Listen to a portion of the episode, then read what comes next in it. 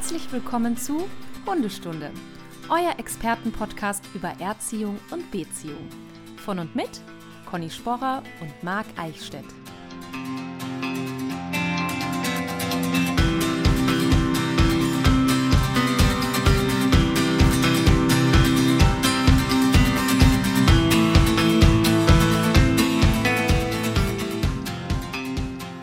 Conny, guten Morgen erstmal.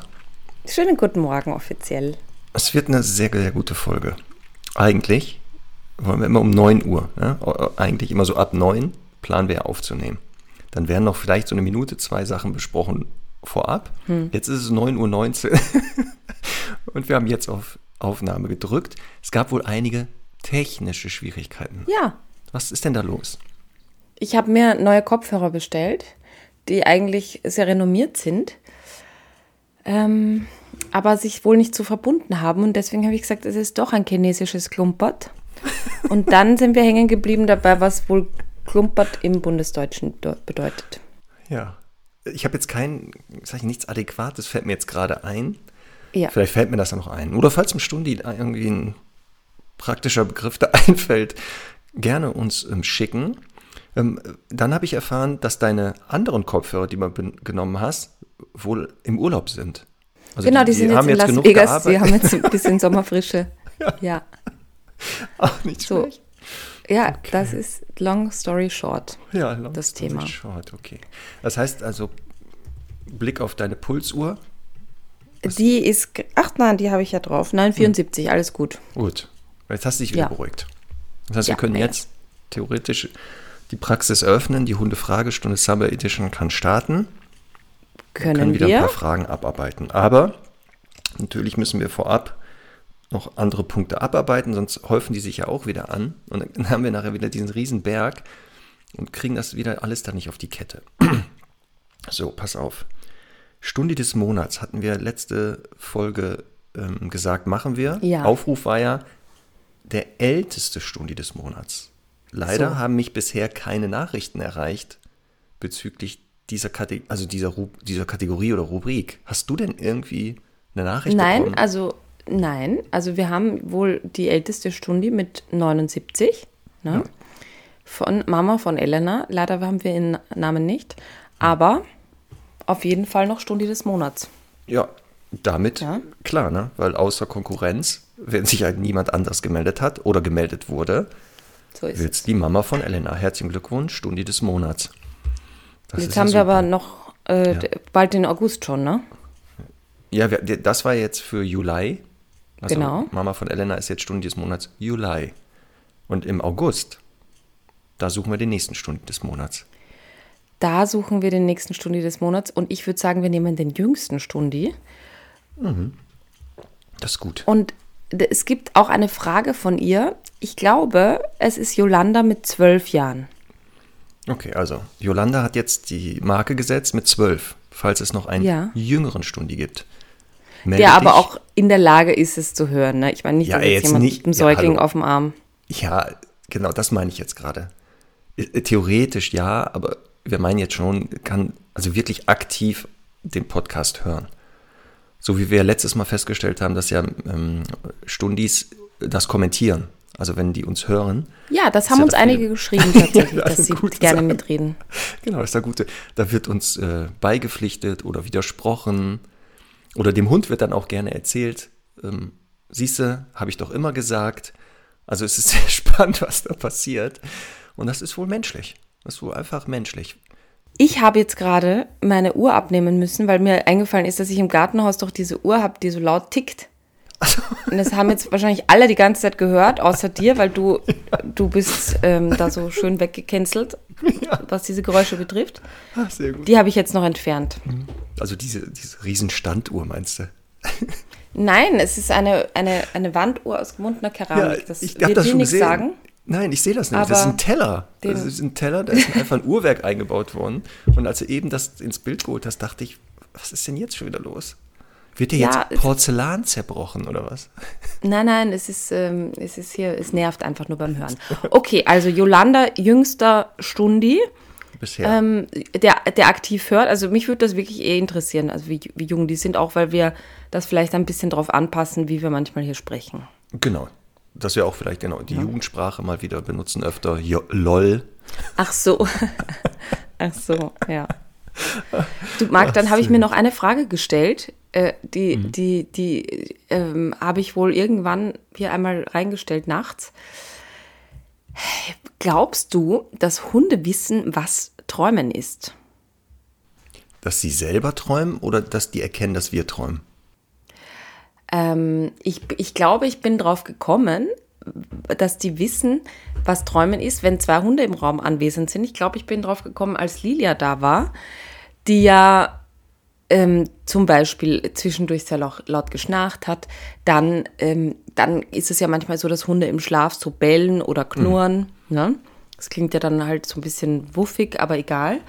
Und da habe ich mich gefragt, ich meine, was wäre jetzt, ne, wenn Semmel jetzt denkt, oh Gott, jetzt rastet die aus und knurrt einfach gegen die Wand und sie dann attackieren würde, was natürlich nicht passiert ist.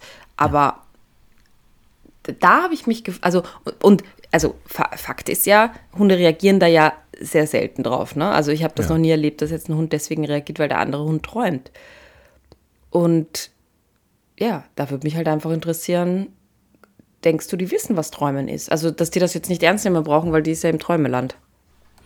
Ja, jetzt wo du das sagst, habe ich das auch bei den eigenen Hunden manchmal beobachtet, wenn einer der Hunde genau träumt, im Schlaf so galoppiert oder genau so komische Geräusche macht, da, weiß ich nicht, mit irgendjemand streitet, dass die Hunde schon darauf reagieren, ähm, aber mit der Zeit genau merken, okay, der scheint zu schlafen. Also ich, die, die nehmen wohl wahr, dass das nicht im Bewusstseinsmodus geschieht und dementsprechend immer weniger darauf reagieren. Wenn die sehr jung sind, also das erste Mal das erleben, verunsichert die das. Also dann sind die schon verunsichert, weil die denken, was ist denn jetzt los? Aber ich vermute mal, dass die das schon in den Kontext stellen können. Der schläft und irgendwie scheint das nicht ernst zu sein, was der da tut. Also ich hatte ja mal einen Kundenfall, aber das hatte einen anderen Hintergrund, da wo der Hund nachts einen epileptischen Anfall hatte und die anderen drei Hunde, mit denen er zusammenlebte, plötzlich über den hergefallen sind. Aber das war ja außerhalb dann des Themas Kontext Träumen. Ne? Also das war ja was ganz anderes. Deswegen, also, warum nicht? Die Frage ist ja eher, ob die selber, also wenn die geträumt haben, manchmal wachen die dann plötzlich auf. Ob die dann realisieren, dass das ein Traum ist oder ein Traum war, was denen dann so durch den Kopf geht, wenn die feststellen, Naja, augenscheinlich, weil sonst wären sie ja nicht in der, in der Welt. Ja, ja, Also ich glaube, das ist echt wie bei einem Kind. So, dass die dann halt einfach vielleicht auch kurz durch den Wind sind, aber dann denken, okay, jetzt bin ich wieder hier. Passt Ja. schon. ja, die wirken ja auch danach immer so leicht Ja. verwirrt erstmal. Ja. Das hast du bestimmt auch schon mal gemacht. Bei de einem deiner Hunde, wenn die geschlafen haben, dem irgendwas vor die Nase gehalten, was, was schmackhaft ist.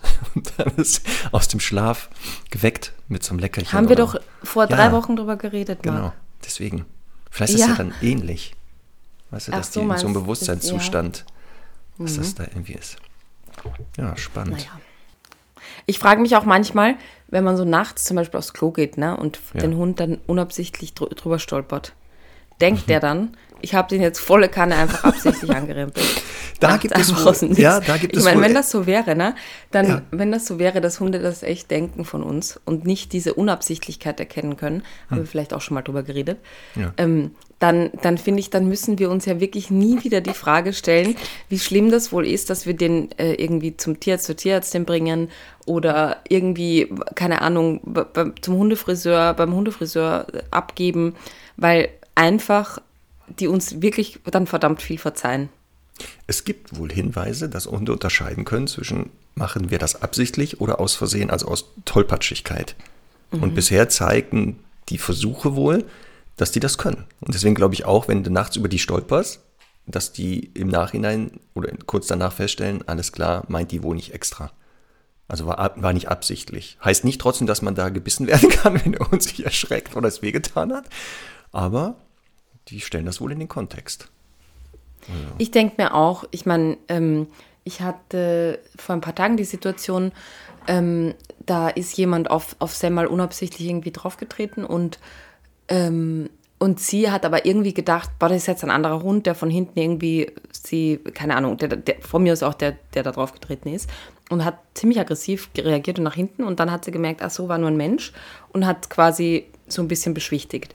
Und ich glaube eben, dadurch, dass die das halt selber in ihrer Welt haben und manchmal ja auch irgendwie eben irgendwas ist und dann kommen sie wieder in so einen Beschwichtigungsmodus, also nach, nach vielleicht einer kurzen Aggression oder so, ähm, dann glaube ich, dass das schon möglich ist. Ja. Ja, das glaube ich auch. Komm, ich habe zwei Fragen, aber an dich noch schnell. Und zwar Frage 1. Was hat ein Hund, der im Dreieck läuft?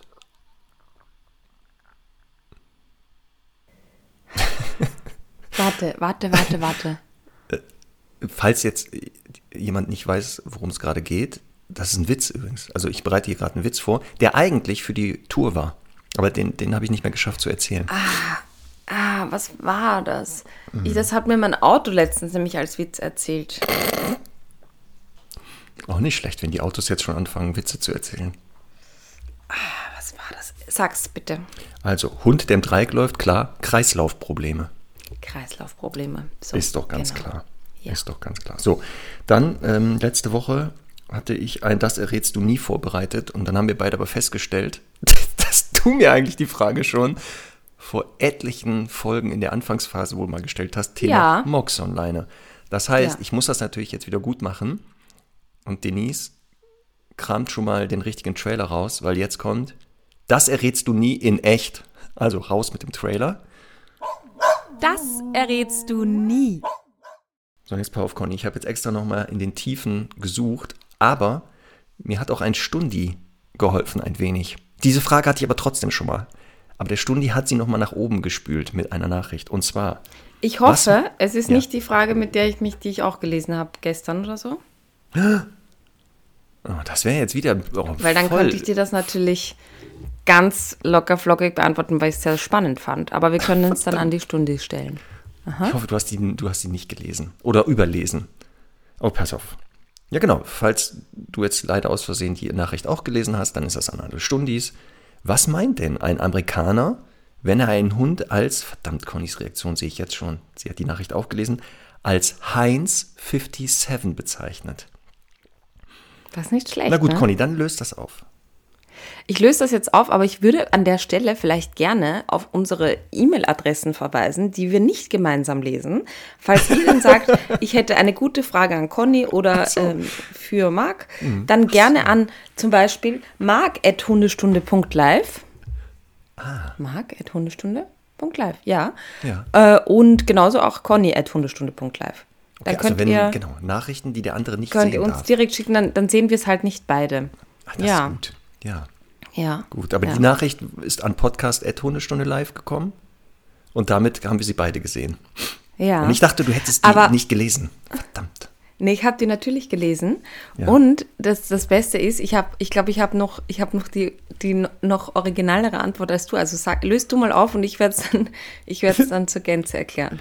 Genau. Also, Weil ich habe mich da richtig reingefuchst in das Thema. Ja, ich bin da auch nochmal in die Tiefe, in die, die Tiefe des Internets abgerutscht. Okay.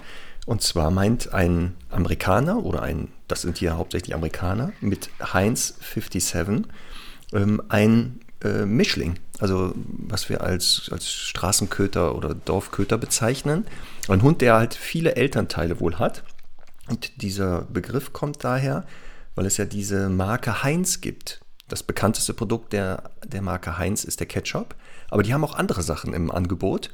Und die hatten mal ähm, einen Slogan als Werbung, der hieß Heinz 57. Da haben sie dann ihre 57 bekanntesten Produkte der Marke wohl ähm, dargestellt. Und daraus ist halt geworden Heinz 57 für Mischlingshunde. Hast du Ergänzung? Ja, absolut. Ja, und zwar?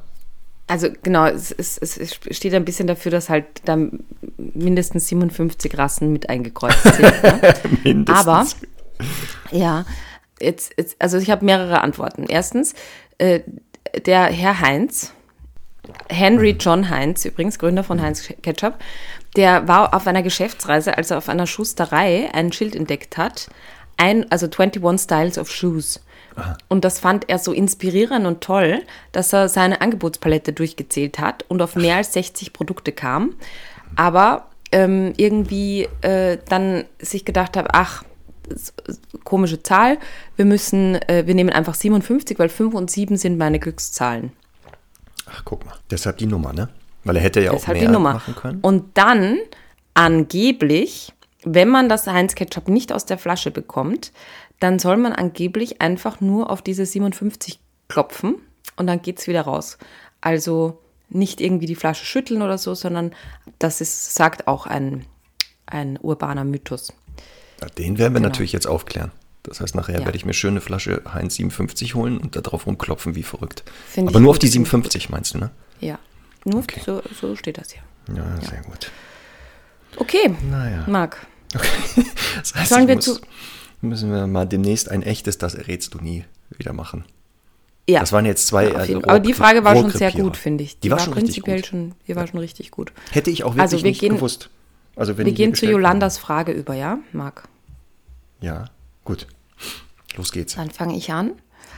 Und zwar, liebe Conny, lieber Marc, ich liebe, es, ich liebe es, eure Hundestunde zu hören. Ich bin Jolanda, zwölf Jahre alt und habe leider keinen Hund, aber gehe oft mit Hunden aus der Nachbarschaft spazieren. Ich habe zwei Fragen, die nicht zusammenhängen, aber mich sehr interessieren würden. Die erste Frage lautet, mein, eigen, mein, mein einer Gassi-Hund, Golden Retriever Labrador Mix, setzt sich immer vor mich, wenn ich ihn rufe. Wenn ich ihn dann belohne, belohne ich ihn fürs Kommen oder fürs Sitzen? Gute Frage. Wow, gute Frage. Ja, komm, da kannst du schon mal Warte, beantworten. warte, warte, warte, warte. Jetzt muss ich ja erstmal hier. Oh, ich bin noch verantwortlich mal für die aktuelle Liste, ne? 343. So, das wollte ich gerade fragen, damit ich hier die aktuelle Frage nachher Aber du, ich, beantworte. merken Ja, alle, warte, dass warte, du jetzt warte. gerade nur Zeit schindest, ne? Nein, nein, nein, nein, nein, nein, nein. Wirklich, äh, das, sonst mache ich das ja gerne. Aber, das, Aber hier ist ja die ist Antwort. doch leicht. Ja, Sie ruft ihn, ja. er kommt, setzt sich hin, belohnt sie für Ja, ihn fürs Kommen oder fürs Warte Sitzen. kurz. So. Also, hatten wir aber auch, hatten wir schon mal gesagt, aber ich wiederhole das gerne. Ähm, lerntheoretisch belohnt man natürlich immer die letzte Verhaltensweise. Das heißt also, wenn Yolanda den Hund ruft, sie, er sich dann hinsetzt oder ins Sitz gebracht wird, wird natürlich aus Lerntheorie das Sitz eher belohnt als das Kommen. Soweit die Lerntheorie. Aber da Hunde ja etwas höher entwickelte, komplexere Lebewesen sind, wird auch das Rankommen natürlich mit belohnt. Aber eigentlich eher das äh, Sitzen, weil es zeitnäher an der Belohnung ist. Wir erinnern uns ja, es gibt ja so ein magisches Zeitfenster, 0, äh, 0 bis 2 Sekunden, wo die, wenn eine Belohnung oder eine Strafe gesetzt wird, das Verhalten eher verknüpft wird, als wenn es länger ist, dahinter oder davor. Ja, das ist die Antwort. Ich sehe aber in deinem Gesichtsausdruck, damit bist du nicht zufrieden, Conny. Wir kennen uns schon so gut. Ja, was, Also. was ist denn jetzt schon wieder? Naja, ich, ich fange mal so an, ne? Wenn ich jetzt zum Beispiel einen Hund apportieren lasse, okay? Und ihn danach fürs, fürs Abgeben belohne. Ja, dann belohne ich ihn ja auch nicht nur für die letzte Sequenz dieser Verhaltenskette, sondern für die gesamte Verhaltenskette. richtig. Und deswegen muss man hier differenzieren. Es ist natürlich, und deswegen finde ich diese Frage von Yolanda voll gut, weil es ist natürlich ein bisschen tricky, wenn ich jetzt einen Hund habe, dem ich gerade äh, das Herankommen äh, oder Heranrufen beibringe und danach noch Sitz einfordere, dann belohne ich natürlich das Sitzen, wenn ich ihm danach eine Belohnung gebe. Wenn ich aber dem Hund beibringe, das ist eine Verhaltenskette oder der Hund sich das selbst beibringt, weil viele Hunde, ja, äh, denen muss man ja gar nicht Sitz sagen, sondern die, die kommen dann ran und der Mensch kramt vielleicht noch eine Sekunde in der Tasche und dann sagt der Hund, okay, wenn ich Sitz mache, das hat auch immer sich äh, gelohnt, ähm, dann kriegen die einfach eine Verknüpfung und, und, und formen sich selber so eine Verhaltenskette. Also rankommen und sitzen und dadurch entsteht das irgendwann. Ähm, das heißt, oder es entsteht natürlich dadurch, dass der Mensch das zusätzlich eingefordert hat, was ja auch geht. Man kann ja sagen, ich rufe den Hund heran, belohne ihn und danach, sag, also mit seiner Highlight-Belohnung und danach sage ich nochmal Sitz und dann belohne ich ihn auch nochmal. Und dann gibt es ja eben Hunde, die schlau sind und sagen, ja, ich mache das gleich zusammen, weil dann geht schneller, dann ist der Mensch vielleicht schneller. Und dann, äh, dann gibt es die Belohnung. Und dann, finde ich, belohnt man eben die Verhaltenskette des Kommens und sich Absetzens und nicht nur das Letzte. Ja. Einverstanden? Voll Ja. einverstanden. Weil der Begriff Verhaltenskette, den du jetzt ins Spiel gebracht hast, heißt ja genau, dass mehrere Verhaltensweisen, die einzeln ja hoffentlich äh, gelernt wurden, auch zusammen Ja. gezeigt werden können und dann im ganzen Kontext belohnt werden können. Und Mhm. deswegen haben wir beide recht, würde ich mal sagen. wir haben wir beide richtig beantwortet. Nein, Was aber ich? ähm, ich, ich finde es, dass ich auch, gib doch einfach zu, dass ich auch recht habe. Habe ich doch. Äh, haben Ja, dass ich, recht. dass nur ich Ja. recht habe. So, Jolanda. Also gerne weiter. Ja, die zweite Frage, Fragen. das geht ja munter los hier. Moment, halt, ich habe jetzt eine beantwortet. Stopp, stopp. Ach so, meinst du jetzt? Nein, sie, Jola, Jolanda hat doch noch eine zweite Frage und weil sie Stunde des Monats August ist, Na gut, dann kann sie doch sie. noch. Ach so, du Ja. hast dich schon zum Studi des Monats erkoren. Ja, ja, natürlich, als Jüngste. So, Außer, naja, sie kann, sie kann natürlich noch von ihrem Thron äh, geschubst werden, wenn noch jemand so. Jüngeres kommt. Ach so, das ist jetzt immer, sie ist jetzt erstmal so lange Studi des Monats, bis jetzt ein jüngerer Studi sich meldet. Na, sie ist Oder Stunde was? des Monats August, außer es meldet sich noch eine jüngere Stunde im August Hm. oder jetzt die Tage. Und ansonsten Hm. äh, würde ich sagen, haben wir den Titel dann für August. So. Ist das jetzt hier schon Mansplaining, was du betreibst? Dass ich gar keine Chance habe, ja irgendwas mitzubestimmen. Dass ich hier schon Ähm, lass mich kurz überlegen. Also wenn, dann wäre es Woman's Planning. Oder ist das Oder ein sogenanntes? Matriarchat, was hier herrscht? Naja, So, komm, jetzt Frage ich sag mal so, wir Jolanda. können das auch demokratisch entscheiden, aber das klingt doch total vernünftig, oder nicht? Ich bin da voll, Conny, alle, ich bin mit allem hier zufrieden. Okay. So, die zweite Frage. Mein anderer gassige Hund ist ein zwei Jahre alter Lagotto Romagnolo und sehr aktiv. Ich würde gerne ein bisschen Agility mit ihm machen, da, da ich denken würde, dass ihm das sehr viel Spaß macht. Da ich das draußen in der Natur mit Natursachen wie zum Beispiel Slalom um, die, um Bäume mit ihm machen würde, frage ich mich, wie, ihm, wie ich ihm zeigen soll, wie die Reihenfolge ist. Soll ich den Parcours mal mit ihm abgehen oder sowas? Wenn ihr diese Frage schon tausendmal gehört habt und sie längst beantwortet habt, äh, ich hinke mit dem Hören ein bisschen hinterher, dann müsst ihr das natürlich nicht nochmal erzählen und komme bestimmt bald zur, bald zur Folge. Liebe Grüße, Jolanda, und macht weiter so. Ja, Marc, diese Frage haben wir tatsächlich noch nie gehört, aber ich übergebe sie gleich direkt an den Agility-Experten Gut, dass du das jetzt so Marc einleitest, denn natürlich, Lothar Agility. Agility ist ja voll mein Ding. Wissen ja alle. Jolanda, wenn du diesen Podcast weiter fleißig hörst, wirst du feststellen, dass genauso Sachen wie das Signal Bounce und Agility und ähm, Tricks und so, da ist genau mein Steckenpferd. Also den ganzen Tag beschäftige ich mich damit rauf und runter und mache das ganz viel mit den eigenen Hunden und suche auch immer fremde Hunde. Mit, den ich das Wechseln auch und so. Ne? ja, Das ist- super. ja. Mit dem Ketchka Gegendreher und, und dem französischen und belgischen Wechsel und so. Man sieht, ich kann da einfach so Sachen einstreuen, aber so richtig Ahnung habe ich davon auch nicht. Also, ja, ähm, sagen wir mal so, ich habe mal beobachtet, dass Menschen, bevor sie mit dem Hund mit dem Parcours absolvieren, den selber abgehen. Um für sich nochmal zu gucken, in welcher Reihenfolge die Hindernisse kommen, wo welcher Dreher oder wie man welche Führhand benutzt. Damit, wenn der Hund dabei ist und man schnell ist, da vielleicht Was ist so denn eine die Art, Führhand? Mhm, das ist die Hand, die den Hund beschleunigt, würde ich sagen. Conny, das ist hier so eine Folge. Ich habe ja das Gefühl, hier, hier ist Payback-Time heute Ich oder muss sowas. weg. Was habe ich denn jetzt schon wieder gemacht? Ich weiß nicht, was ich getan habe. Ah, Na gut, also Jolanda, ähm, es kann, wenn es jetzt wirklich, also sagen wir mal so, jemand so wie ich, der jetzt nicht so bewandert ist, der das nicht vielleicht so oft macht, macht das bestimmt Sinn, wenn man jetzt mehr als ein Hindernis ähm, im Parcours hat, das vorher mal abzugehen, vielleicht zwei, dreimal, damit man dann die Reihenfolge der Hindernisse weiß. In deinem Alter hoffe ich, dass du noch nicht Probleme damit hast, dir Sachen zu merken.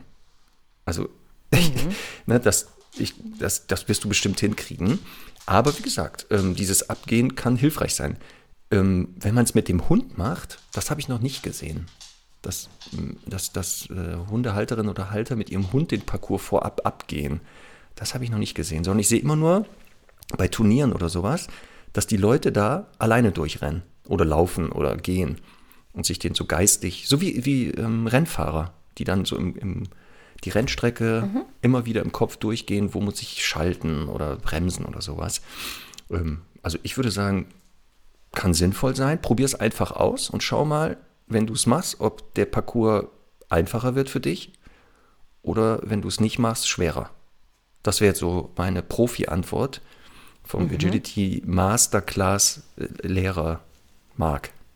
So, jetzt darf nochmal die Praktikantin Conny, die Ja. Agility äh, mal gesehen hat, aber noch nie selber gemacht hat, auch noch was zu sagen. Also ich kann sagen, die Fürhand, ich, also ehrlich gesagt, kann ich, weiß ich die echte Definition auch nicht, ne?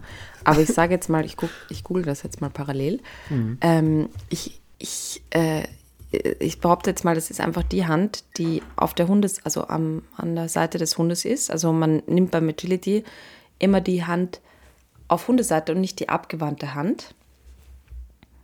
Mhm. Ähm, aber vielleicht gibt es Ausnahmen. Boah, ich muss, also mhm. das muss ich auch nochmal hinterfragen. Ich kann immer sagen, dass ist meine Ausbildung über 20 Jahre her ist und deswegen ist das echt das ja, Letzte. Ja, meine Güte, jetzt. Ähm. Und ich ja auch wirklich nicht einmal einen Agility-Kurs oder in der Gruppen, also ja, in der Gruppenstunde, wenn wir sowas gemacht haben, war das echt irgendwie Einzelhindernisse rausgepickt.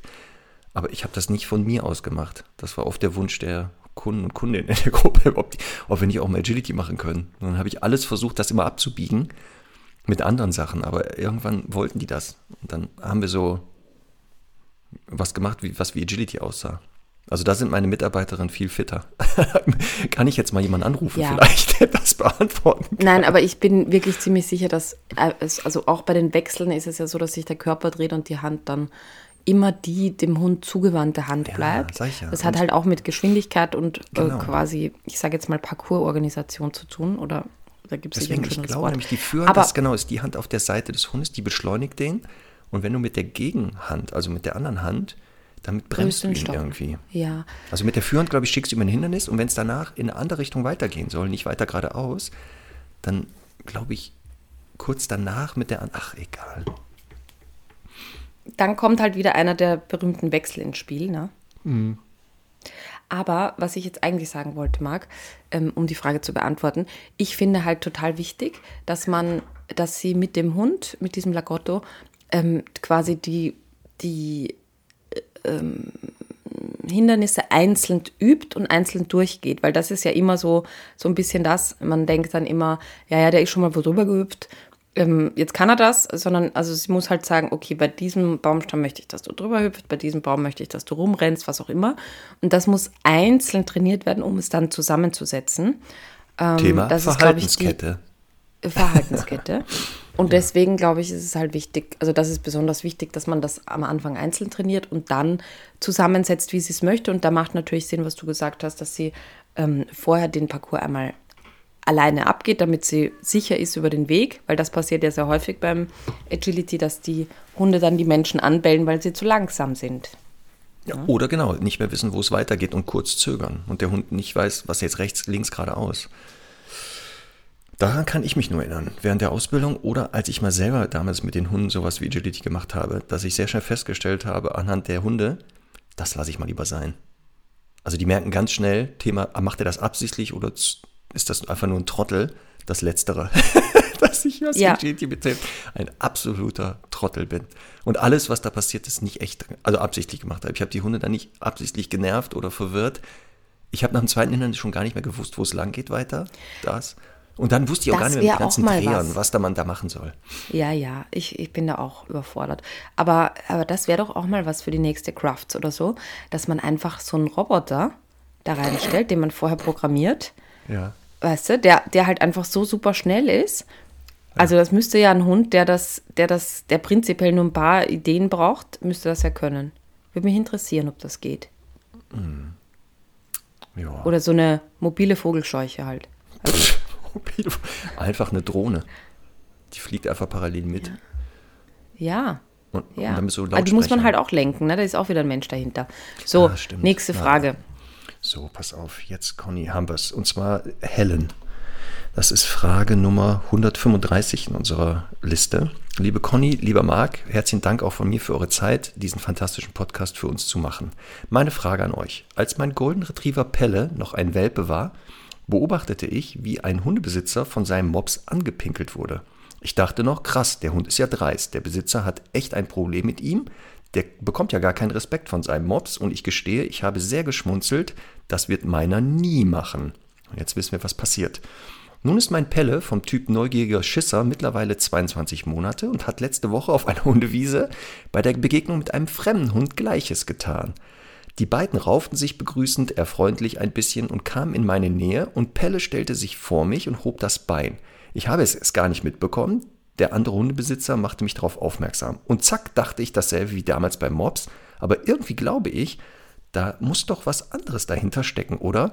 Hat er dem anderen Hund sagen wollen, ey, schau mal, die gehört zu mir. Was meint ihr dazu? So, Conny. Eigener Hund pinkelt Halter, Halterin an. Mhm. Was sind die Motivationen? Zur Info, ja. Pelle ist ein kastriert, der war damals ein Kast ist, oder der war damals 22 Monate, ist aber kastriert gewesen. Mhm. Ja, also ich meine, ich, ich, ich, ich hänge noch ein bisschen bei dem, was sie vorher geschrieben hat. Erstens finde ich witzig, dass, also auch in der Hundewelt, dass man 22 Monate schreibt, ne? weil man quasi nicht, also es klingt dann so, es ist dann wie so eine kleine eigene Entschuldigung, dass er noch ein Baby ist. Aber man könnte ja auch eigentlich sagen, fast zwei Jahre alt, ne? Ja. Kann man machen. Oder? So. Ja, ich, ich habe das jetzt auch, ich hätte jetzt auch gesagt, fast zwei, aber na gut. Und es ist jetzt nicht erheblich für die Beantwortung, aber trotzdem würde mich jetzt mal interessieren, was ist Pelle für eine Rasse oder ein Mischling? Ähm, ein Golden Retriever war das. Ein Golden, Retrie ein Golden Retriever, okay. Und er war zum damaligen Zeitpunkt kastriert? Ähm, da war er ein Monat, äh, vor einem Monat kastriert. Also kurz nach der Kastration. Kurz nach der Kastration, okay.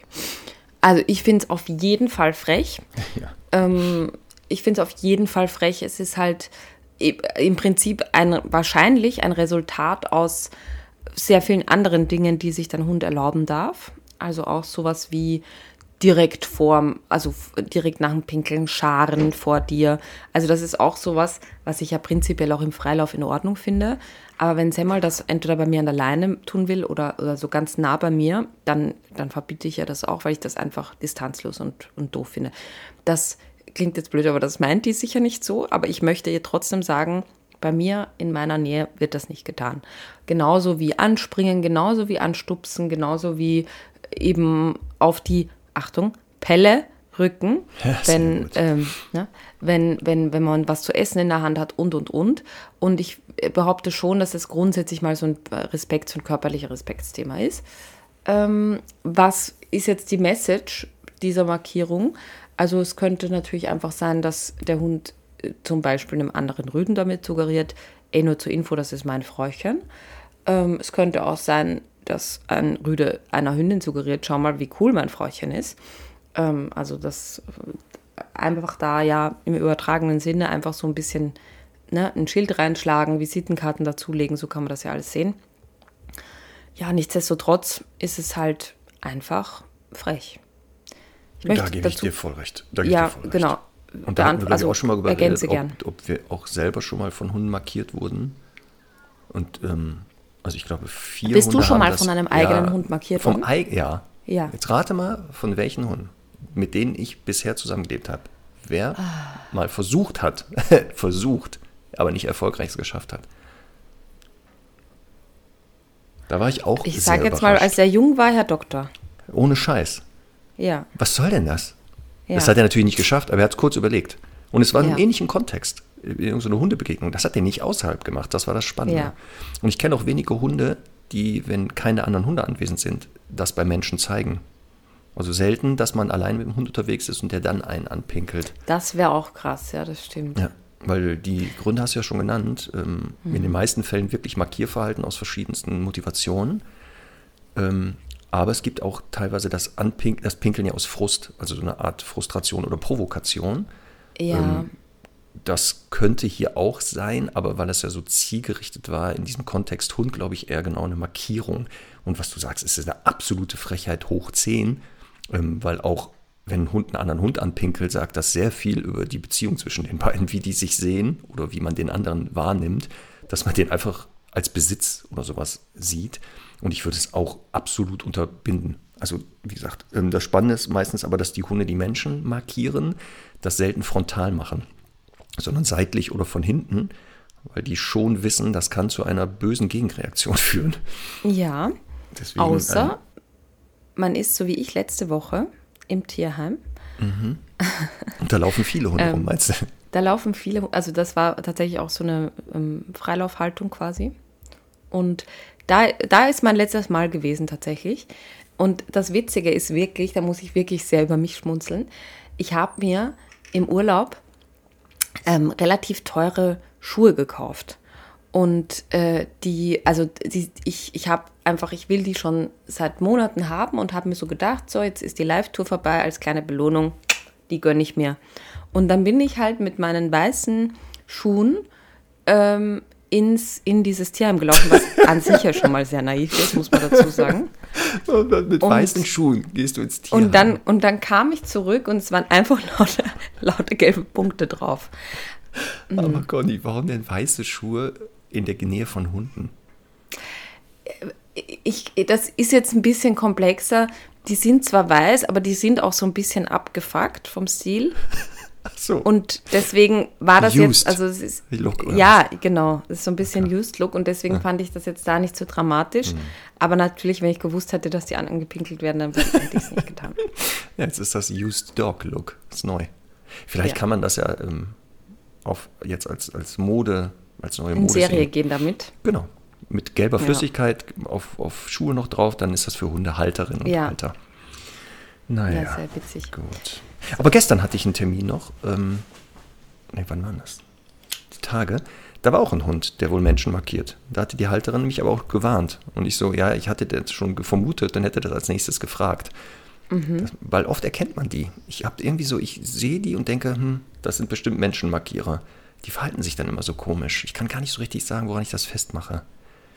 Aber irgendwie sieht das immer so aus. Deswegen, also wenn man vermutet, man, da läuft einer rum, der Menschen markiert, ich ähm, gucke immer, dass der nicht hinter mich kommt oder seitlich, vor allem nicht nah. Ich lasse den nicht einfach nicht mehr nah an mich ran und schicke den immer weg, wenn der mir zu nah kommt. Ja. Dann wird man selten bis gar nicht markiert, auch beim eigenen Hund.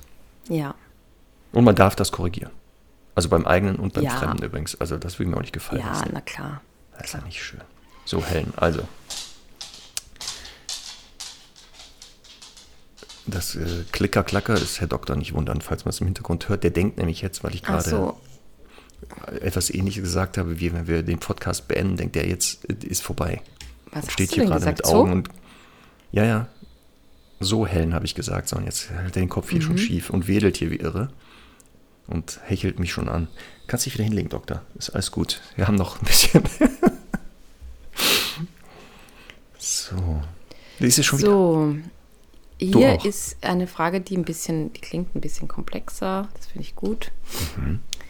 Hallo Conny, hallo Marc. Danke für euren. Warte, Podcast, kurz. der uns schon oft Nummer? geholfen hat. Conny, Nummer. 346. So. Und weiter. Eine ganz 346. frische Frage. Meine Frau und ich haben ein Problem und darin auch eine Frage. Unsere Hündin, acht Monate, versteht das Signal Fußgehen in bisher ablenkungsarmer Umgebung. Leinenführigkeit aber gar nicht. Dass die Leine auf Zug ist, scheint sie gar nicht zu realisieren. Stehen bleiben hilft nichts, wir versuchen das schon seit fünf Monaten. Wenn sie aufgeregt ist, dann steht sie auch regelrecht in der Leine. Wenn wir das aber Schritt für Schritt belohnen, wie das Fußsignal oder es unter ein Kommando stellen, was wir zwischenzeitlich auch probiert haben, wo ist da der Unterschied zum Fuß? In eurer letzten Folge mit Fragen hat Conny den Begriff leinenführig und da geht der Hund Fuß auch synonym verwendet. Synonym als Synonym. Mhm. Also, verstehe. Online findet man dazu aber die Information auch von Dogs, dass es nicht dasselbe wäre. Wo ist denn jetzt der Unterschied und wie differenzieren wir beides? Klammer, unser Hund ist auch klein, sieben Kilo schwer, sodass wir nicht im Gehen Leckerlis geben können. Außerdem ist sie nicht verfressen und nimmt nach kurzer Zeit gar keine Leckerlis mehr. Futter draußen funktioniert auch nur kurz. Viele Grüße, Quirin Gutmann. Das ist ja ein spannender Name. Ja, der Name ist super, ne? Mhm. Das ist natürlich super. So, also. Das Hast du die Thema- Frage verstanden? Soll ich nochmal Ja. zusammenfassen? Du darfst sie gerne nochmal zusammenfassen, aber ich, ich vermute, äh, worum es geht. Ja, also der Hund auch ist schon äh, für mich eine Antwort. Monate alt. Antwort. Der kann, sage ich, behaupte ich jetzt mal, am Hundeplatz quasi Fuß gehen. Leinenführigkeit, so nennen sie das jetzt hier, geht aber nicht. Also quasi, also kurz runtergebrochen, am Hundeplatz funktioniert das, im echten Leben aber nicht. Und auch wenn sie aufgeregt ist, dann steht sie regelrecht in der Leine. Wenn sie das jetzt Schritt für Schritt belohnen, ähm, dann äh, also oder ein, äh, unter ein Kommando stellen, ähm, wo ist da denn jetzt der Unterschied zum Fuß? Also wie ist das jetzt mit dem Unterschied Leinenführigkeit und Fuß? Genau. Also, So. ähm, das hatten wir aber auch, wir hatten auch schon mal sogar eine Folge Leinenführigkeit. Aber ich gehe, da- also Stimmt. ich sag mal so, wie ich das definiere oder wo ich den Unterschied sehe. Fuß oder was auch immer man da sagt, Hand, Fuß, mir ist es ja egal, bedeutet, dass der Hund in einer vordefinierten Position laufen soll, die auch nicht mehr auf, also auflösen darf. Beispiel jetzt bei Fuß, die meisten ja. laufen links. Die Schulter des Hundes ist, glaube ich, auf Höhe des Knies irgendwie so definiert. Ähm, und da in dieser Position, in diesem Abstand soll der Hund so lange weitergehen, bis man das Signal auflöst oder die Leine abmacht. Bei der Leinenführigkeit wird Position und Verhalten des Hundes, was er an der Leine tut, nicht festgelegt. Die einzige Bedingung ist, die Leine hängt durch. Das heißt, der Hund kann rechts gehen, links gehen, er kann von links auf rechts wechseln, er kann nah gehen, er kann weit gehen, er kann schnüffeln, er kann den Menschen angucken, er kann aber auch etwas anderes tun. Hauptsache, die Leine hängt durch. Das heißt, hier hat der Hund mehrere Möglichkeiten, sich an der Leine zu verhalten und bei Fuß halt eingeschränkt. So definiere ich auch diesen Unterschied. Das heißt, mhm. sowohl Herr Doktor als auch Charlie, wenn wir die jetzt anleinen, ist das automatisch das Signal für Leinführigkeit. Das heißt, wir gehen los und was die an der Leine machen theoretisch und wo die laufen, ist uns relativ egal. Hauptsache, die ziehen nicht. Jetzt kommt uns ein Hund entgegen oder irgendein Reiz, wo wir sagen, wir würden die Hunde gerne aus der, auf die abgewandte Seite nehmen. Dann sagen wir von mir aus Fuß, Hand oder was auch immer. Und dann müssen die halt auf die Seite gehen und müssen dort auf der Seite bleiben, bis wir das wieder auflösen. Und dann sind die ja an der Leine und dann beginnt wieder die Leinführigkeit, wo sie wieder selbstständig hin und her wechseln können oder so. So ist das definiert, wie ich das sehe. Siehst du das ähnlich? Ich finde erstmal, um da den, ähm, dem Queeren den Zahn zu ziehen, ich finde einfach, das kann jeder so definieren, wie er möchte. Ich habe zum Beispiel auch für mich drei Modi, behaupte ich jetzt mal bei Semmel. Einer ist Freilauf oder Schleppleine. Einer ist, du bist an der Leine, sollst mich nicht durch die Welt ziehen, aber darfst auch ziehen. Also darfst ja auch mal, weiß ich nicht, zum Pipi machen, ein bisschen vorlaufen und so. Ähm, das, das, das hat aber keinen Namen, sondern das ist der Zustand, wenn sie angeleint ist. Einfach. Also da bin ich nur quasi streng, dass wenn sie zieht, dass ich dann eben nicht weitergehe, sondern die Richtung wechsle, ähm, was auch immer. Das, ich muss jetzt sagen, Semmel ist jetzt nicht die Riesenzieherin, deswegen ist das jetzt bei uns auch nicht so ein Riesenproblem. Aber ich behaupte, das ist das, was Hunde oft lernen, wenn man ihnen einfach von Anfang an dabei recht gibt, dass wenn sie ziehen, dass man nachgibt. Und das kann ja auch nur sein, dass ich die Leine in der Hand halte. Ich zeige es jetzt wieder vor, Marc, sicherheitshalber. und, äh, und der Hund sich bewegt und ich die Hand einfach nachgebe. Auch dann lernt der Hund ja, wenn ich ziehe, dann ähm, kriege ich quasi auch minimal nur mehr Raum. Und die, der dritte Modus ist bei mir Fuß und das nenne ich dann Fuß- oder Leinenführigkeit, ähm, weil das bei mir so ist. Jetzt gibt es halt Menschen, die sagen zum Beispiel, ich mache jetzt auch Hundesport oder sowas, ich mache äh, irgendwie, will die BGH-Prüfung machen, dann gibt es ein ganz relativ streng definiertes Fuß, wo der Hund halt in einer gewissen Position laufen soll. Ähm, und vielleicht auch ein bisschen, sage ich mal jetzt mal, strenger laufen soll, als wir das so definieren würden. Also einfach vielleicht ein bisschen näher am Menschen oder so, wovon wir jetzt nicht so begeistert sind. Und bei Leinenführigkeit heißt es nur, der soll nicht ziehen. Ich würde mich aber jetzt mit diesen vielen Modi einfach nicht verrückt machen, sondern einfach sagen, wenn der Hund das jetzt auf dem Hundeplatz kann, dann ist das quasi nichts wert, wenn er es draußen nicht umsetzen kann. Deswegen würde ich von Tag heute an der Haustüre beginnen, das vom Hund einzufordern. Und ähm, ich würde dann eben auch unterscheiden, dass natürlich, du kannst ja heute jetzt nicht sagen, so und jetzt mache ich äh, von, von heute auf morgen einen 20-minütigen Spaziergang im leinenführigen Fuß, äh, weil das die Konzentration nicht schaffen wird. Aber ich würde halt sagen, ich mache halt kleine Etappen. Und beim Losgehen nehme ich mir die Zeit, auch wenn es eine Viertelstunde dauert, und mache meine Richtungswechsel und ähm, ja, begrenze den Hund und so weiter und belohne ihn gerne auch, wenn er das annimmt. Ähm, und und äh, sorge einfach dafür, dass ich zumindest die ersten fünf Minuten schaffe, dass er leinenführig ist. Und dann entlasse ich ihn wieder aus dieser Position mit einem Auflösesignal. Das heißt, ähm, das würde ich einfach einfordern. Und ich finde auch, also erstens natürlich, man kann super geile Belohnungen verwenden, wie Würstchen oder so, damit der Hund schon was davon hat. Aber wenn er das nicht annimmt, dann hat er halt Pech gehabt. Dann kann ich ja nur körpersprachlich ihn ähm, wieder quasi zum Zurückgehen oder zum Begrenzen bringen. Und das ist dann, das ist dann ja auch okay. Also wieso sollte jetzt meine Schulter darunter leiden? Gut, das sind nur sieben Kilo, glaube ich. Aber so würde ich das definieren. Also ich würde auf jeden Fall gucken, dass sie ab jetzt immer mehr Minuten sozusagen äh, Leinenführigkeit gemacht wird draußen und da auch sehr penibel drauf geachtet wird, weil dein Hund kann das ja jetzt schon. Jetzt muss man es nur eben auf schwierigere Gebiete überlagern. Und was ich auch immer sehr, sehr wichtig finde, ist, dass man zwischendurch einfach viel mit Bleib- und Impulskontrolle arbeitet, weil das ist für mich so dieses etappenweise leinenführig sein, also aufmerksam sein, weil Leinenführigkeit, wie ich ja schon so oft gesagt habe, ist ja nichts anderes als ein mobiles Bleib. Und wenn ich jetzt aber schaffe, dass der Hund, sage ich jetzt mal, ich wohne in einem Wohnhaus und das ist mal meine Haustüre, dort bleibt er mal davor sitzen, dann kann er vor der Aufzugtüre nochmal sitzen bleiben, dann kann er vor dem Aussteigen im Aufzug nochmal sitzen bleiben, dann kann er vor Verlassen des Hauses nochmal sitzen bleiben.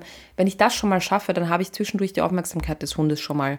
Und dann brauche ich mich noch nicht mit äh, dieser, dieser langwierigen Leinenführigkeit zu beschäftigen.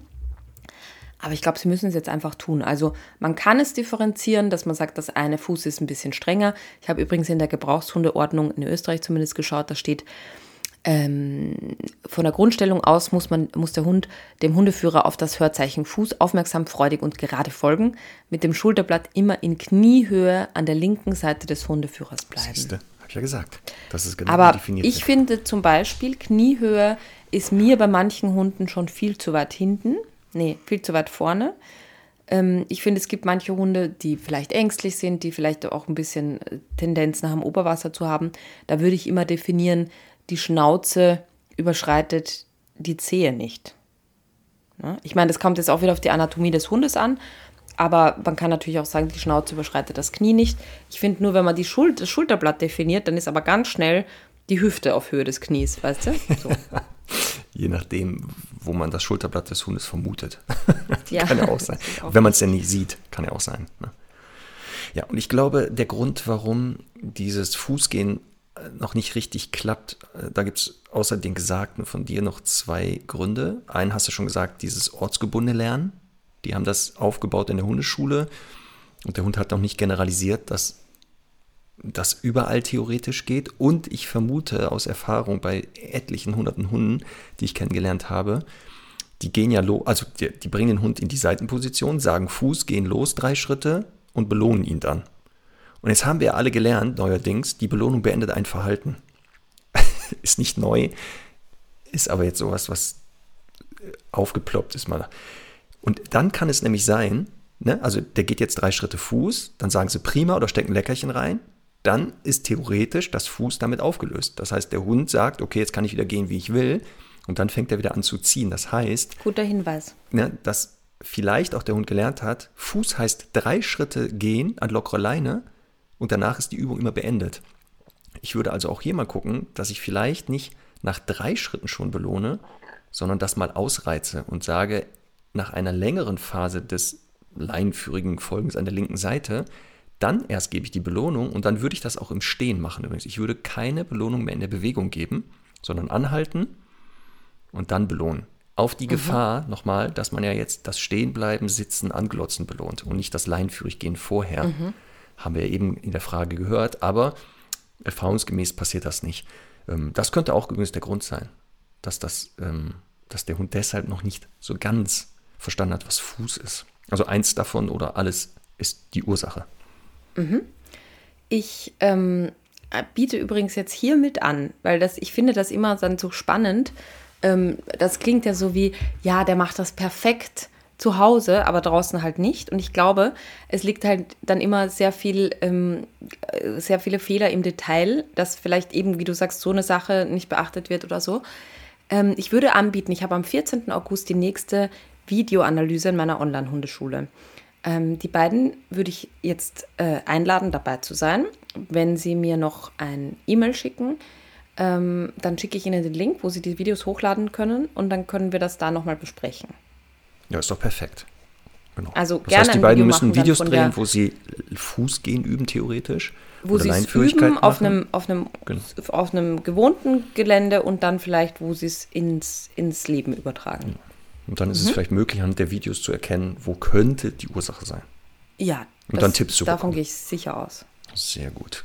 Ja, dann, also äh, Mail an conny at hundestunde.live. Ja, dann kriegt Conny das direkt. Ja, genau. Sehr Genau. gut. Wenn du es jetzt an podcast.hundestunde.live machst, ist auch nicht schlimm, kriege ich das auch. Auch nicht schlimm. Würde das dann aber Conny nochmal weiterleiten, wenn sie es nicht schon selber gelesen hat. Man weiß es nicht. so, Conny. Frage, die ist sehr spannend. Da bin ich echt gespannt, was du dazu sagst. Warte kurz, ich muss gucken. Frage Nummer 186 in unserer äh, Liste. Und jetzt Ja, halte das ich ist fest. aber gut, wenn du das schon so anteaserst. ja, von Sandra. Sie hatte diese Frage dir wohl schon über Instagram gestellt. Vielleicht Ja, hast du das, das schon mal ist beantwortet immer- oder ist Also ich entschuldige mich auch an der Stelle wirklich immer ein bisschen, weil ich kriege da so viele Nachrichten und das rutscht dann so schnell durch. Ich erkenne das. Bitte nicht Deswegen. böse nehmen, also am Nein. einfachsten immer an, äh, an die Mailadresse schicken. Das ist eh. Also wenn ihr uns Fragen schickt an podcast.hundestunde live oder über Instagram, bitte nicht wundern, dass wir da nicht innerhalb von einer Sekunde oder äh, drauf so schnell antworten, weil es echt so viele sind, ähm, dass wir die immer so nach und nach gucken oder sagen, Moment, äh, das machen wir hier im Podcast. So, also auf jeden Fall Sandra fragt, Wie ist die Familienhierarchie, wenn im Haushalt auch Katzen leben? Ich habe gelernt, dass der Hund genau beobachtet, wer wen wie oft beeinflusst, wer wie Zugang zu Ressourcen hat und so weiter. Sehr gut. Und um ehrlich zu sein, in meinem Haushalt hätten dann die Katzen den Status des Familienchefs. Sie dürfen alles, auch das, was der Hund nicht darf, zum Beispiel ohne Einladung aufs Sofa und Frauchen bei der Arbeit nerven. Zudem werden sie immer beachtet. Es wird auf jedes Mounzen sofort eingegangen. Sie bestimmen, ob der Hund gerade zum Schnüffeln an sie rankommen darf. Sie haben immer Futter und Spielzeug und vieles mehr. Denkt sich da meine Hündin Noah, in Anführungszeichen, zurecht, mein Mensch ist hier wohl nur ein Praktikant. Die bekommen ja nicht mal diese winzigen Viecher geregelt. Wie sollen die mich da draußen beschützen? Ich würde mich sehr über deine Antwort freuen. das ist doch eine coole Frage, oder? Also, ein, eine Ka also Katzen werden vom Hund beobachtet, wie die genau alles, was sie beschreiben, so sind die ja, machen. Aus Hundesicht heißt das aber genau, Moment mal, das sind hier wohl die Leittiere. Und mein Mensch scheint ja eher nicht ein Leittier zu sein, aber der will mir doch eigentlich erzählen, dass er das Leittier ist. So. Wie ist jetzt hier die Lösung? Also, was das erstmal für die Katzenerziehung bedeutet, möchte ich da jetzt an der Stelle nicht sagen, weil ich mich damit zu wenig auskenne. Ich könnte mir vorstellen, dass das prinzipiell für die Katzen auch ganz cool wäre, wenn sie da äh, nicht so nach ihrer Pfeife tanzt. Also für die Katzen jetzt nicht, aber für die Beziehung und Erziehung der Katzen. Ähm, ich, ja, ich sehe das so. Also ich, ich finde ja die Überlegung total richtig. Ich meine, übertragen wir das jetzt mal vielleicht auf Kinder. Ne, da ist es ja auch so, dass wir oft zu Hausbesuchen kommen und so und denken, boah, die Kinder, die tanzen den Menschen da voll auf der Nase rum. Ähm, fang doch mal an mit Kindererziehung und dann können wir uns über den Hund unterhalten. Und das ist natürlich schon etwas, wo der Hund natürlich auch ein bisschen sieht, wer hat da so das Ruder in der Hand. Das heißt ja jetzt für den Hund aber nicht, dass die Kinder jetzt deswegen alles super regeln, sondern dass erstmal der Mensch nicht in der Lage ist. Ich behaupte jetzt, dass wenn das jetzt einfach, das jetzt ist eine normale Lebenssituation mit Katzen, die leben da in der Wohnung ähm, und ich finde, das ist jetzt ein sehr, wie soll ich sagen, ein sehr, für den Hund ein sehr kleiner Ausschnitt aus dem Leben. Also ich finde, ich glaube schon, dass ein Hund, wenn, der, wenn, wenn jetzt Sandra mit den Hunden sehr klar ist, irgendwie so ein Gefühl haben kann von, ja, okay, da leben ein paar Tamagotchis, Furbies, wie auch immer man das nennen möchte. Ähm, die sind halt da so ein bisschen komisch und bevorzugt. Aber bei mir ist die total klar im Kopf. Und äh, vor allem auch, was ja für die Hunde auch sehr wichtig ist, wie verhält sich der Mensch draußen und so. Ähm, das ist ja ein ganz anderes Puzzle, das sich da zusammensetzt. Deswegen behaupte ich, wie gesagt, das kommt eben darauf an, wie klar und genau sie mit dem Hund draußen ist. Aber insgesamt behaupte ich jetzt mal, ist das so ein, so ein kleiner Ausschnitt, der für den Hund nicht dramatisch ist. Und ich glaube auch, ähm, weil der, sie schreibt, die Katzen definieren ja auch, was die Hunde dürfen und was nicht. Ich glaube einfach, dass das halt so eine, so eine losgelöste Hierarchie, oder Hierarchie kann man nicht sagen, aber eine losgelöste Rangordnungssituation eben außerhalb der klassischen Rangordnung, die wir ja eigentlich mit den Hunden auch nicht so haben, ähm, ist. Also sehe ich jetzt unproblematisch. Wie siehst du das?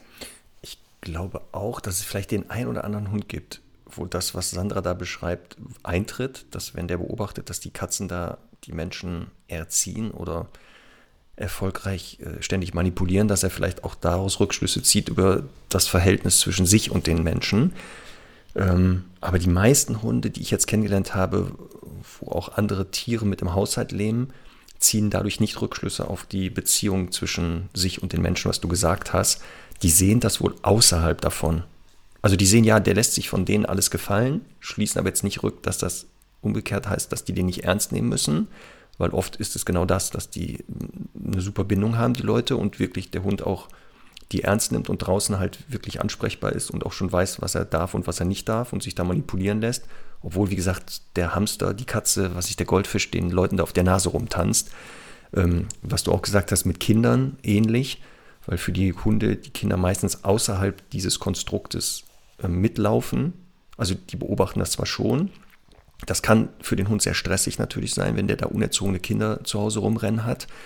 Ähm, für ihn stressig, aber letztendlich ähm, glaube ich auch nicht, dass das maßgeblich da die äh, in Anführungszeichen Rangordnung gefährdet. Trotzdem, da gebe ich dir auch recht, sollte man vielleicht doch mal schauen, ob man vielleicht nicht jemanden nochmal fragt, der Ahnung von diesen Katzen hat, wenn man selber sich da von denen so genötigt fühlt und inwieweit das für die Katzen auch stressig ist. Ich das, aber ich, wie gesagt, mhm. ich kann das auch nicht einschätzen, wenn Katzen das mit ihren Menschen machen, ob das jetzt für die entspannter ist, wenn man es einfach laufen lässt oder auch anstrengend. Das war ja gar nicht die Frage, ne? Nee, also ich sag's nur. Deswegen, einmischen, aber ich, mich würde es auch interessieren, ja. ja. Also da, aber da könnten wir mal vielleicht auch unsere Stundis befragen, falls sie so ein ähnliches Phänomen haben, dass sie zu Hause Katzen oder ähnliche Tiere noch haben, die so auch sehr bestimmend sind und ob der eigene Hund ähm, dadurch einen selber nicht mehr ernst nimmt. Mhm. Was also ich vermute das auch nicht, ich kann es nur nicht bestätigen. Jetzt muss ich auch überlegen kurz, Mimi, die Katze, mit der ich auch gelebt habe. Ja gut, die hat mir auch schon gesagt, was ich zu tun und zu lassen habe. Aber das hat bei den Hunden komischerweise genau. Also da hat es nicht dazu geführt, dass sie mich nicht ernster genommen haben. Mhm. Es kann natürlich passieren, ja, dass die lernen, wenn die Geräusche macht, die Katze, dann reagieren die Menschen schneller und dadurch Beobachtungslernen. Das glaube ich schon, dass die vielleicht sowas rausfinden.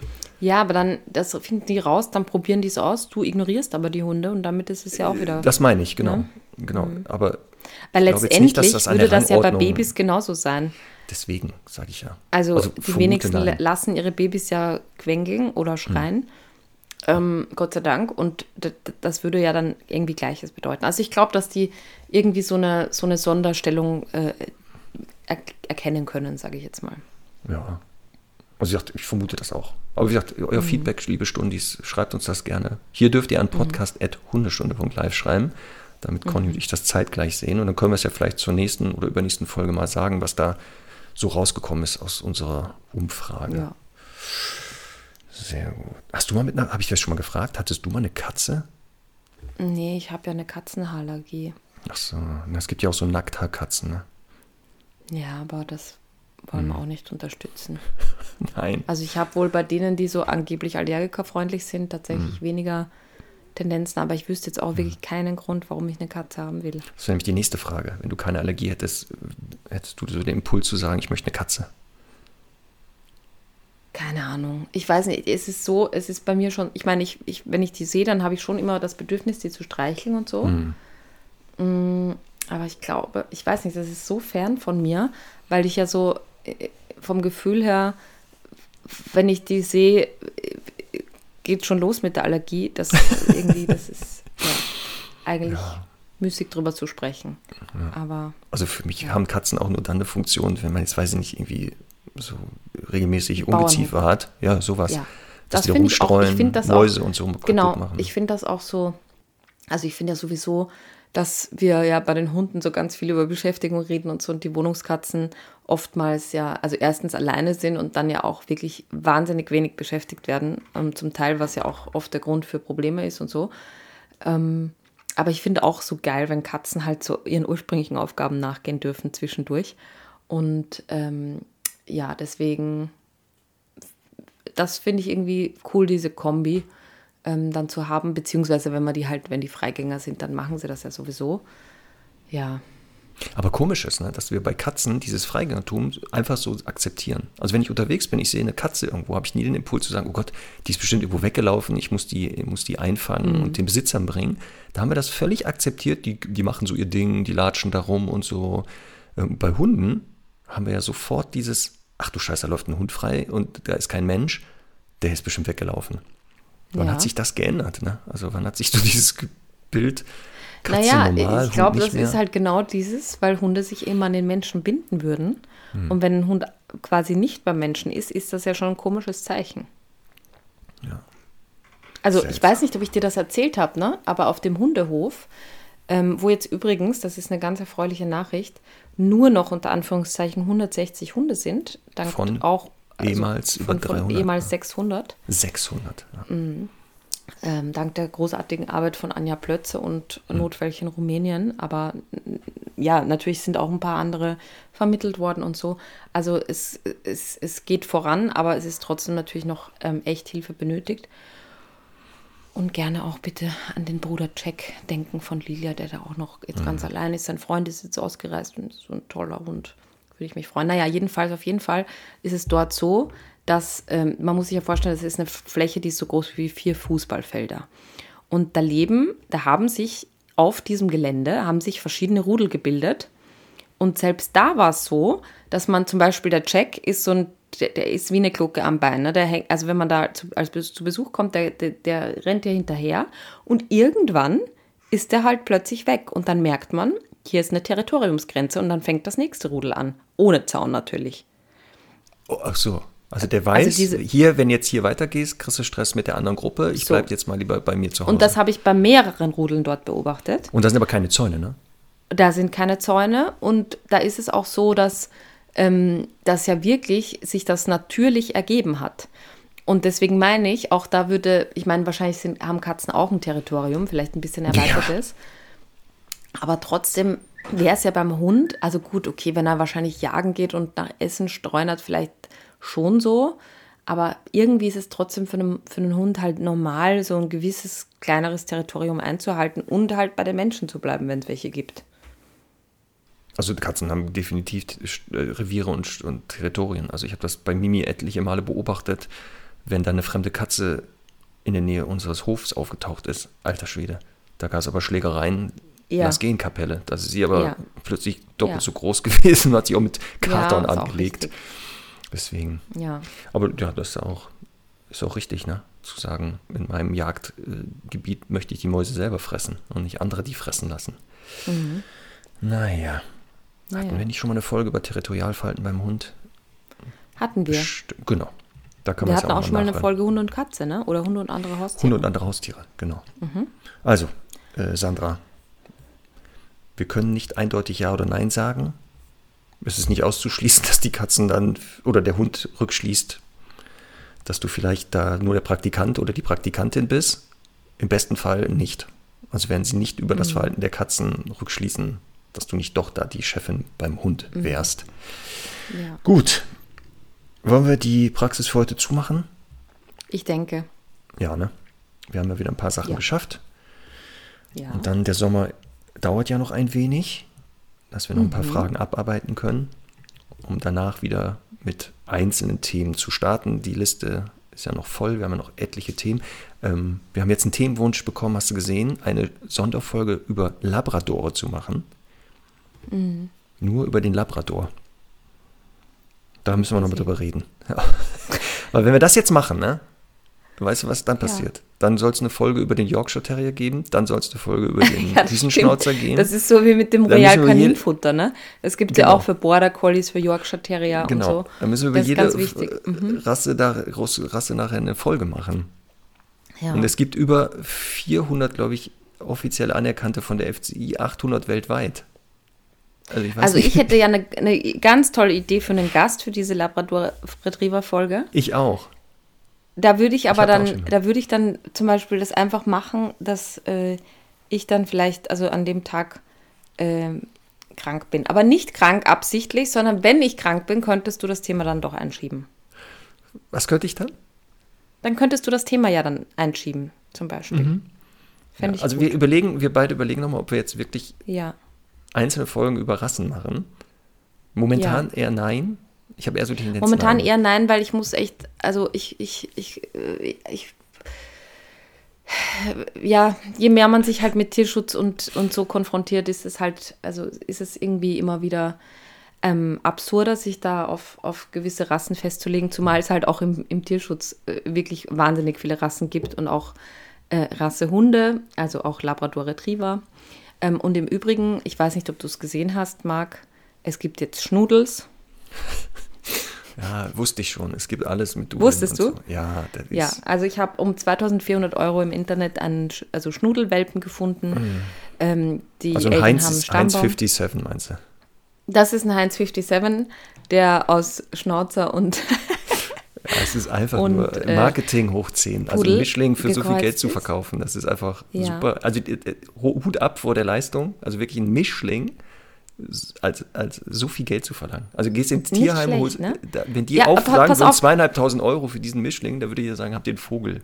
so, und jetzt pass auf, Marc. Äh, übrigens habe ich, ne- hab ich, hab ich eh dazu geschrieben, habe ich auf Instagram gepostet. Acht Hunde aus dem Tierschutz könnte man damit, also mit die, die Schutzgebühr würde da reinpassen.